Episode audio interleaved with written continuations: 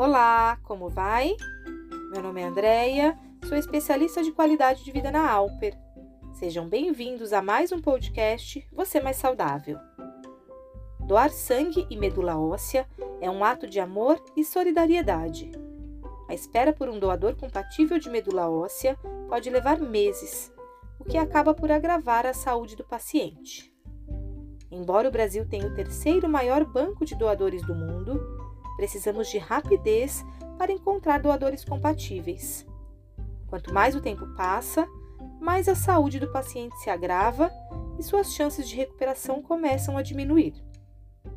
De 14 a 21 de dezembro, estaremos na semana de mobilização nacional para a doação de medula óssea.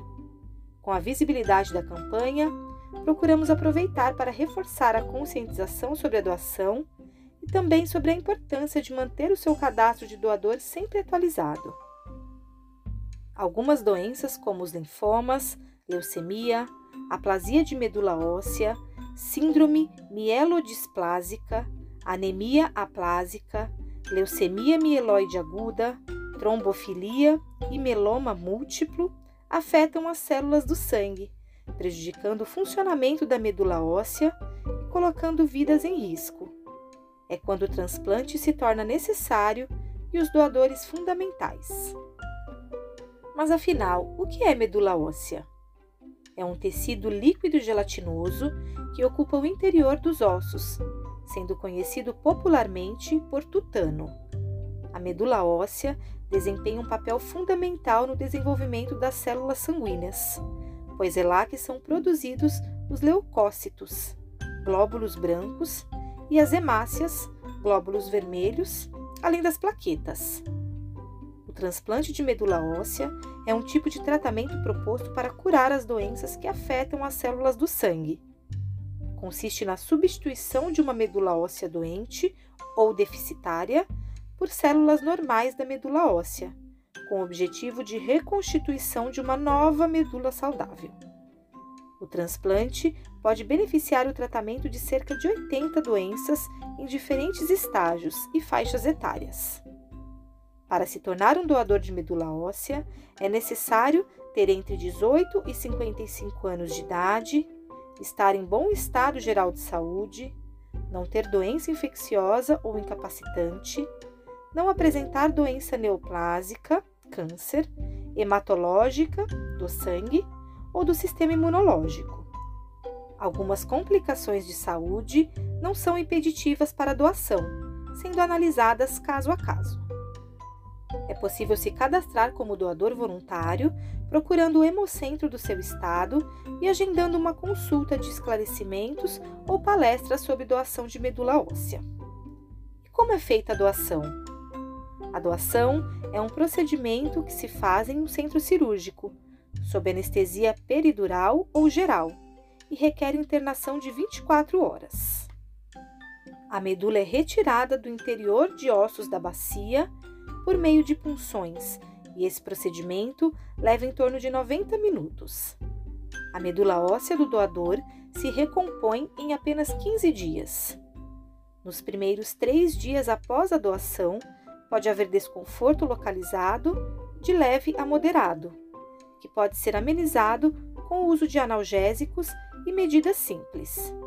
Normalmente, os doadores retornam às suas atividades habituais depois da primeira semana após a doação. Retira-se um volume de medula do doador de no máximo 15%.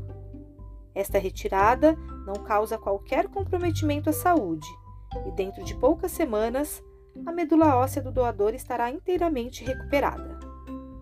As doações têm aumentado expressivamente nos últimos anos, especialmente devido às campanhas de sensibilização da população. Mas os números precisam ser ainda maiores. Quanto mais doadores estiverem à disposição, maiores são as chances de encontrar medulas compatíveis. Além da queda no cadastro de novos doadores de medula óssea, os bancos de sangue também tiveram uma redução nas doações. Vale frisar que uma bolsa de sangue pode salvar a vida de até quatro pessoas.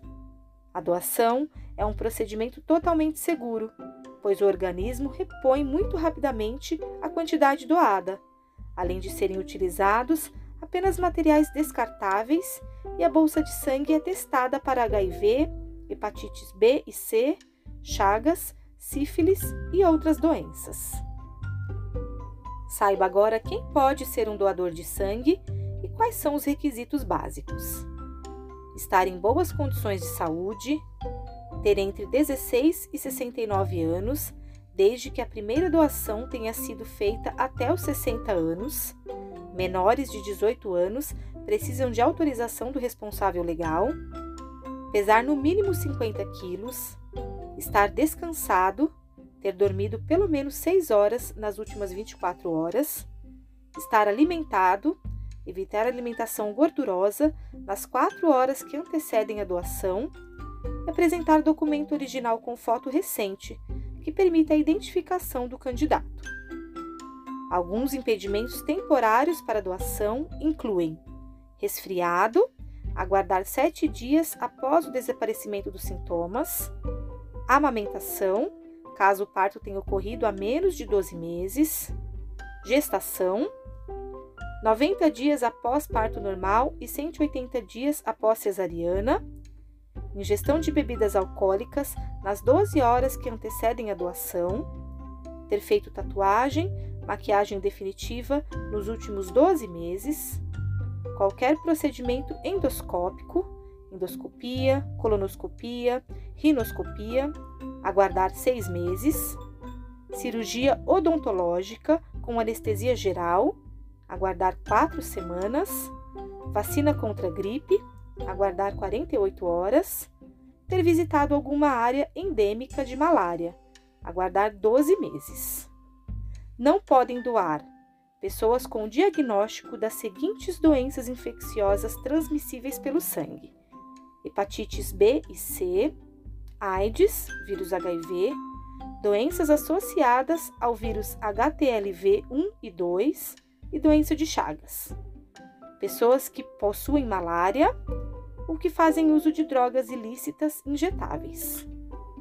Importante salientar que os intervalos para doações devem ser respeitados, sendo de 60 dias para homens, ou seja, no máximo de quatro doações nos últimos 12 meses, e de 90 dias para mulheres, no máximo três doações nos últimos 12 meses.